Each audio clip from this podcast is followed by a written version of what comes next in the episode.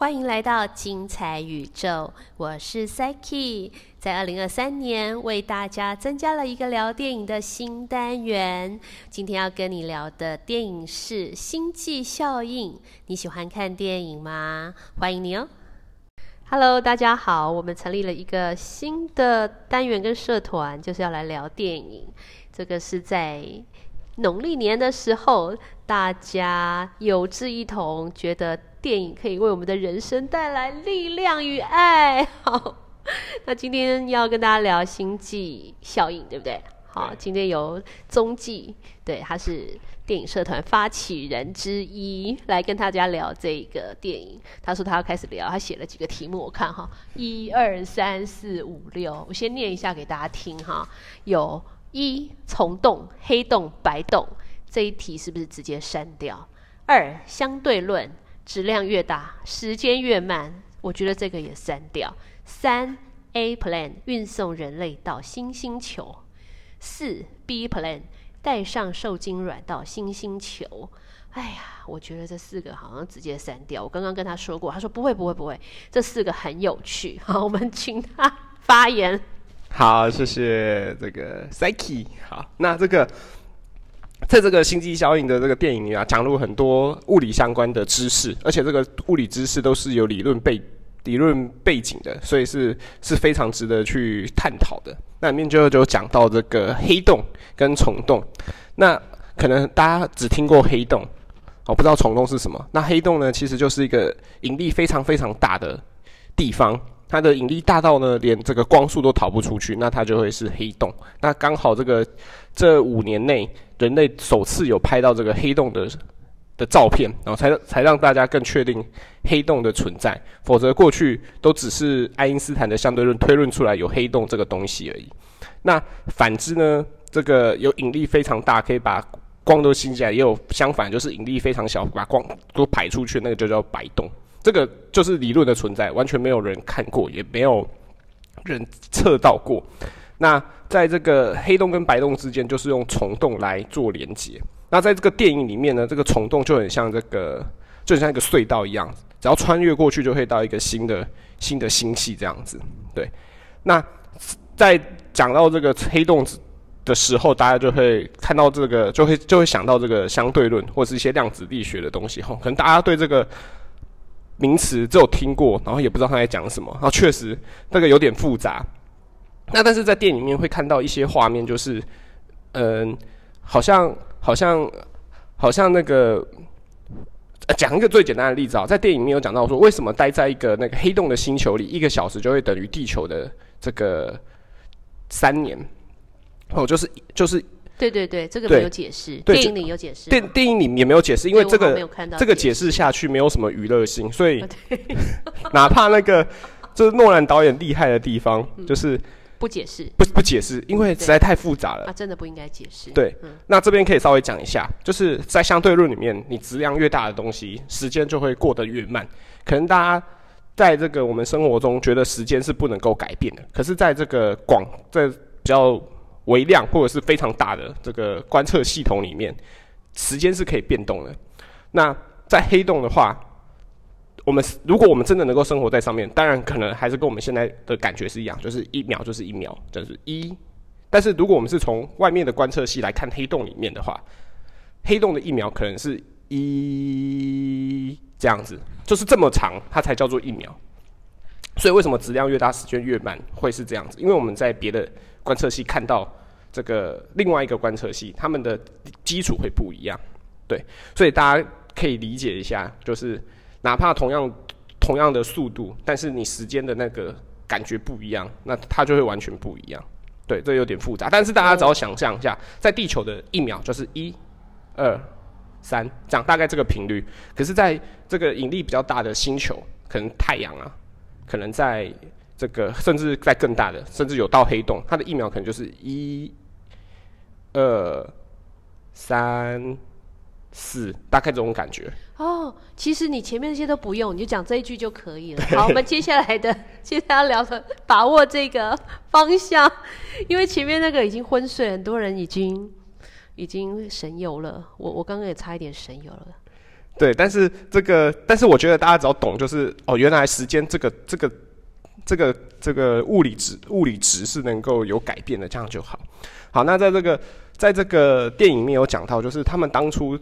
的计划，因为地球遇到末日了嘛，他们有两个计划，一个就是把剩地球的人类移到新的星球去，那 B 计划就是带着受精卵，就是所谓的新人类到。到别的适合居住的星球上，那其实这两个在本质上有非常非常大的不一样。因为你 B 计划的，如果采取 B 计划，就代表在地球上人类要全部通通淘汰掉。所以，所以这个对于做决定的人是非常的考验的。对，那对啊，这样表示说现在的人就是生命就到此为止了。对，那是要孕育下一代，要孕育要生生不息这样子。那其实，在这个地球上有一个科学家，他已经他已经结合这个相对论跟量子力学，他已经算得出来怎么样拯救地球的方法。可是他差了一些数据，而且这个数据的运算量非常非常的庞大。他其实早就知道说，A 计划就是要运送人类到新的地球是不可能的，因为他没有办法有这么多的时间跟这么多的能力去算出那么多的数据。所以他其实内心就已经知道说不可能，可是他没有对外讲，他也没有对任何人讲，因为他觉得这样讲出去之后，会会让所有的人类失望，会会让这个大家大家会开始觉得完蛋的这样子。对，所以这个是在拍一部啊，地球要毁灭了，世界末日来了，然后要怎么办呢？科学家在帮我们想办法，尤其是 NASA 的科学家，对，要把我们带到另外一个地方去生活，延续生命，是这个意思吗？对，他们中间碰到的困难跟挑战，对，那如何克服？还有人性的黑暗，还有人性的光明，是这样吗？其实，其实大家在看这部电影的时候，有看到很多每一个人物的自私的地方，嗯，可是他们自私的，就是因为我们是旁观者嘛，会觉得他们自私，但是如果我们真的是进入到他。的那个角色的处境，会觉得他其实是非常爱某一个人，才会做出这样的决定。像刚才讲到那个科学家，他就是知道人类没办法到新的星球去，所以他把他的女儿送到探险队去，希望他的女儿可以进行 B 计划，去找到新的地球，让他女儿可以存活下去。哦，因为他是负责去找的嘛。对，只要是没有去找的，留在原地的，就是没有食物吃了的。对。地球就会毁灭。那同样的，到这个女主角，就是这个科学家的女儿身上，她当时跟这个男主角有很大的的分歧，因为他们他们在讨论说，到底呃，我们燃料不够了，我们要去 A 星球还是 B 星球呢？那到底要先去哪一颗？那女主角一直坚持要去 B 星球，因为 B 虽然 B 星球比较远，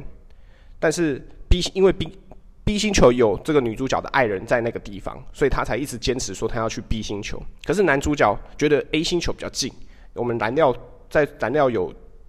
有限的情况下，应该是先去 A 星球。但其实为什么到不了了，他就就中间就就就就完蛋了。但其实哪怕我们这样听这样子，我们用客观的，就是旁观者的角度来看这件事情，会很支持男主角。但其实男主角他有他自己的私心，因为。他觉得，如果他先去 A 星球，他还有机会，还有时间可以返回到地球上，因为 B 星球太远了，他没办法去 B 星球的同时，又再回到地球，他会看不到他的女儿，所以他希望去 A 星球之后。所以他们选择了 A 星球，B 星球的人就得不到援助了，他就拜拜了，对不对？呃，就就在故事的结尾是他们两个都有去，而且最后男主角留在 A 星球上，嗯，因为 A 星球的。A 星球发出的那个讯号呢，是是错误的，是假的，是因为当初先他们有派这个先遣部队到 A 星球去，去看看说，哦，这个星球到底适不适合居住？那你适合的再来通报男女主角，他们才会过去确认。可是那个一开始去 A 星球的那一个人呢？他觉得他他早就知道说这个地方是不能够居住人类的。嗯，所以他要发出讯息啊，因为他们去才可以把他救救回来，才可以救他，对不对？可是这个过程很微妙，他是一直骗自己，骗自己说这个地方人类可以住。他哪怕已经知道不能住，但是他为了求救，他为了自己能够获救，他一直骗自己说这个地方人类可以居住。对对，其实这他也是他也是有他自己的私心在。嗯，对，所以才导致说这个男主角去了之后才发现，哇，完蛋了，这个地方是不能住的。更甚至，他们想要离开这个这个这个引力非常大的星球，他们得抛弃点什么，才会有那个这个电影面看到他们他们要留点什么给黑洞，就是男主角他自己也留下来了。对，那但是这个这个在这个过程中，这个在这一幕之后呢，就是变成这部电影的一个转折点。因为前面讲的都还是可能看得到的，就是我们人类真实现实看得到的现象，然后到了进入到黑洞之后，就变成比较科幻的地方。对，那刚才最一开始有讲到这个 A 计划需要很庞大的这个运算量嘛，为了把人类运送到别的星球。那这个博士有说，这个这么多的运算量，这些资料在哪里？就在黑洞里面。那好巧不巧，这个男主角就到黑洞里面去。那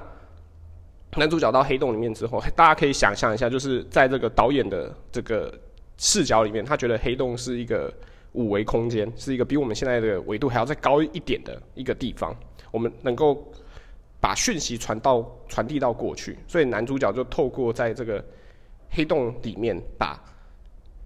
这个运算出来的资料传递给过去的女主那个男主角的女儿，让她可以在地球上解出这些数据，然后拯救地球上的人类。对，所以所以这边就有一个有趣的地方，就是就是过去的人类是未来人类去拯救的，因为你到了五维空间之后是没有是没有时间先后的分别。哦，我们会站在一个特别的、特别更高的角度去看这个四维，就是我们现在生生存的生存，我们现在人类的这个时间，这个很很像什么？就很像很抽象。这个有点抽象，大家可以想象，如果三维空间看二维空间会是什么概念？哦，其实就很像我们在看那个电影或是看手翻书一样。什么是手翻书？就是我们翻一页翻一页翻一页，然后每一页上都有一个画面嘛，就是二维的画面。那那个每翻的那那一页就是时间，然后它它垒起来就是一本书，一本书的那个厚度就是整整个这个故事的时间的厚度。那我们可以任意的翻开任何一页。也可以任意的把任何一页撕掉，所以同样的概念到这个，呃，五这个这个高我们一个维度的感觉，就是他是主导的人，他可以他是主导人，他可以救前面，对他可以救前面的人，他可以随意的的人这样子，对他可以改变，他可以改变，他可以随意的把他想要的资讯插入到我们的时间里面，就是高我们一个维度的人可以做到的事情。对，所以在这个故事的一开始也有很多一些细节，就例如说。女主那个男主角的女儿的书柜的书会不时的掉下来，其实那个都是有意为之，都是未来的人有意把这个书给弄下来，希望你去注意到点什么，对。然后他在救他，对对对，希望你发现点发现点不一样的东西。哦，对，其实蛮好看的啦，他这个设计有很多细节，很多剧情呀。对，其实这个诺兰的电影啊，在过去都就是讲导演的部分，过去都蛮受争议的，就是变成说。这个这个故事的剧情，都是故事的这个台词，都是为了宣导若男的一些理念而生，没有少了一些人物的特性，一些鲜明的性格，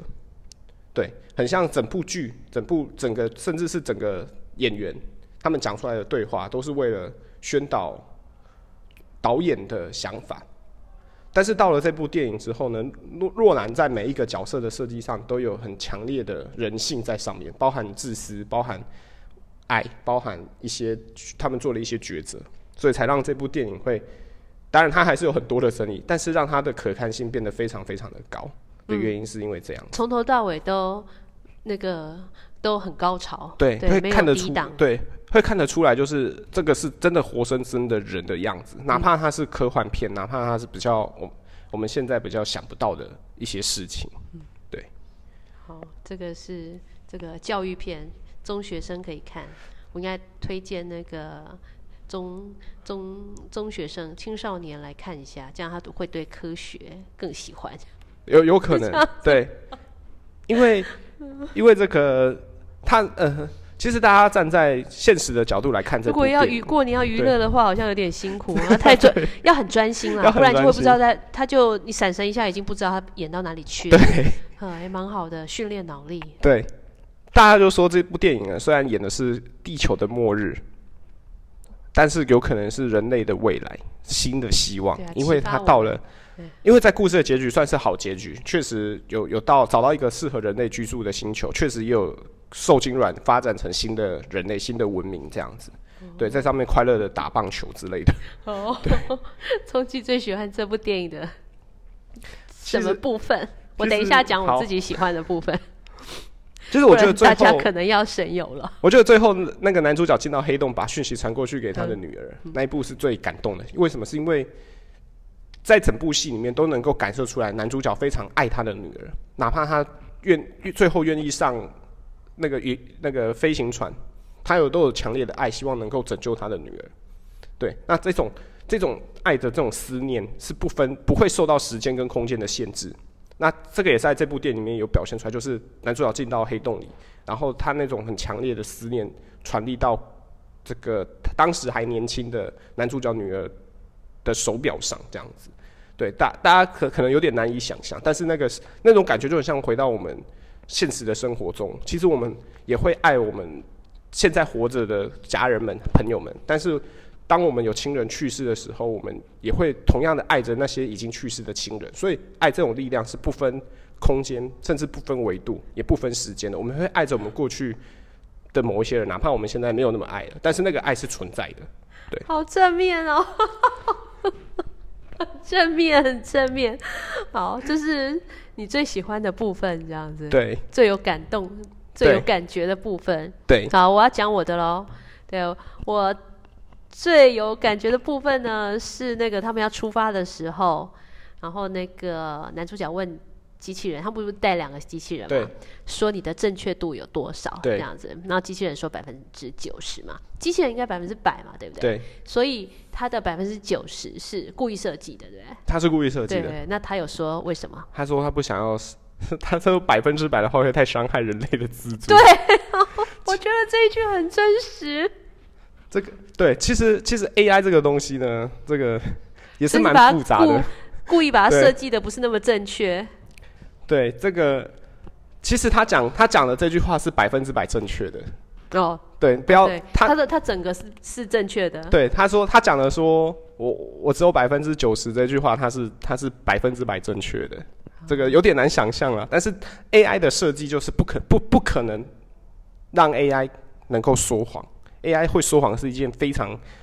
不符合逻辑的事情。对，因为他不会思考嘛。他会思考，但是他的但是设计他的当初就是不能够让他有说谎的行为。对对因为他是 AI 嘛。对，只是他有可能做出一些我们无法理解的事情。嗯，对然后所以他说他百分之九十的正确度，这句话也是设计出来的。设计出来的，对，是人类设计出来的。哦，他要对让听的人知道说他是百分之九十的正确度，对所以呢，如果有一些你不满意的部分，它本来我本来的正确度，我本来就是有十 percent 的误差这样子，对，好进步哦，好厉对害哦，就是呃，但是我觉得这个有蛮蛮奇特的地方，就是他哪怕说他他有十 percent 的这个说这个讲错的或者对说谎的地方嗯，其实反观到人类上，人类有可能百会用百分之九剩下对人人类会是用九十趴的说谎来弥补自己那十趴正确，去说服自己我是正确的，哪怕已经知道我自己在说谎了。对对啊，，会一直洗脑我自己，说我讲的是对的，然后我讲的是正确的，哪怕早就知道说这个不对，但是会会用各种各种啊你好想法，厉害哦然后来告诉自己，我讲的是对的，我讲的是对的，我啊，讲的是你前后呼应哎，呼应你刚刚讲的说那个 B 星球不 A 星球其实是不适合人类生存的，对包包含那个在那个在那个 A 星球跟在地球的那个科学家都是一样的感觉，他早就知道说我的计划是不可能成功的，但是他还是要告诉大家我会成功，我有机会成功，这个地方可以居住人类这样子。对。哦，他用那个百分之十或百分之一的那个去去掩盖那百分之九对他十，可能是他的自私，有可能是他的爱，这个都都是有可能。但是他会，人类就是一个很奇妙的生物，就是会用这样的方式去告诉自己，对。但是这个这种事情是不会发生在机器人上面的，好，机器人一切都是设定好的，对，设学定好的习过的，对。对，都是资料去造成的这样子。嗯，好，那终极有没有最想要告诉大家这部电影哪里值得看？我觉得这部电影最值得看的地方，呃，就是讲到最后的那个，他们进入到黑洞里，有讲到一些关于因果的部分，还有包含这个时间的可以倒流。这部电影其这部电影其实对于讲这个是比较少琢磨的，所以很推荐大家再去看诺兰的下一部电影，就是这个《天能》。对，这个电这个天冷，他就尽量的把这是那个广告吗？不是，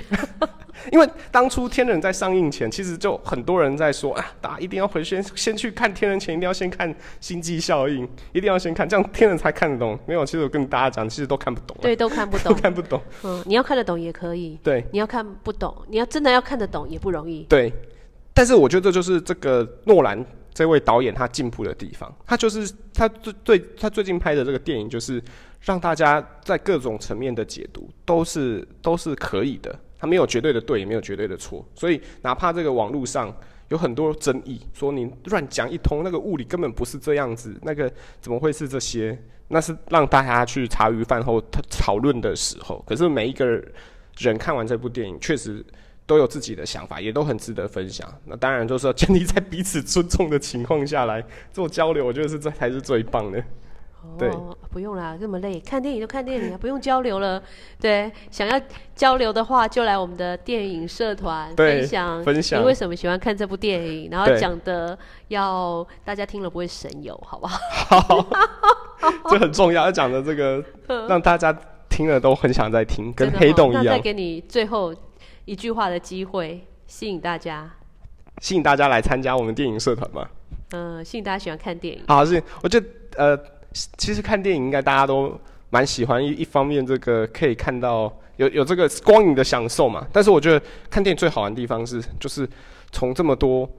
画面里面找到出自己最喜欢的一个画面，然后在自己生活中遇到困难的时候，用那个画面来激励自己，这就是这部电影最有价值的地方。好正面哦，虽然有点八股的，大家要适应一下这中继的风格哈，就是八股中带着正面，正面中呢带着一点知识，知识中呢，嗯、虽然他不也不知道他自己的明天要做什么，但是大家还是要一起努力。我被影响了，我怎么也变这么八股了？好，谢谢大家，我们今天聊电影的时间就到这边结束，拜拜。